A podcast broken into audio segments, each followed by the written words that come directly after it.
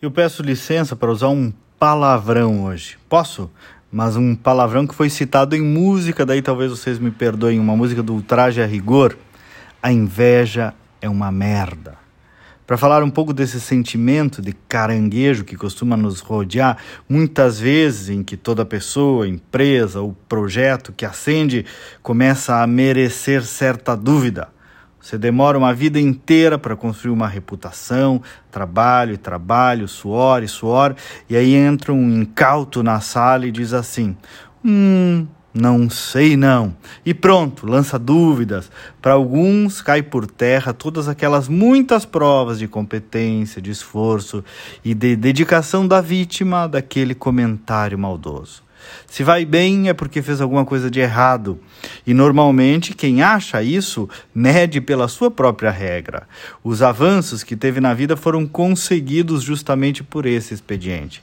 Tem quem acende pisoteando no outro. Ah, tem, isso é verdade. Mas tem quem trabalha sério, quem arrisca, quem aposta, quem se entrega de sol a sol, quem navega em mares nunca antes navegados, quem sai da zona de conforto e uma hora, bom, um indício de sucesso tem mais chance de bater a porta.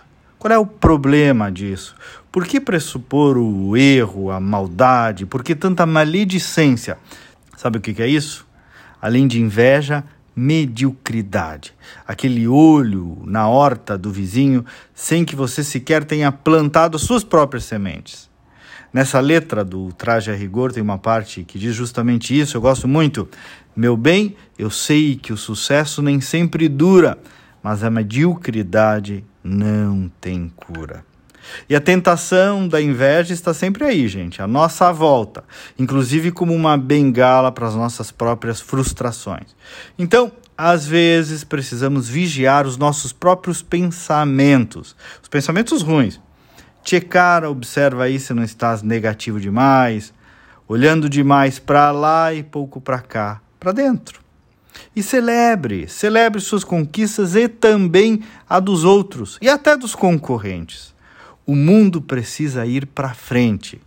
Porque, porque, me perdoem de novo, a inveja é uma merda.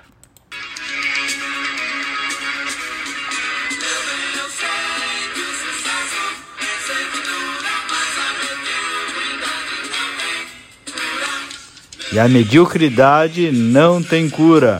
Até amanhã e vamos com fé.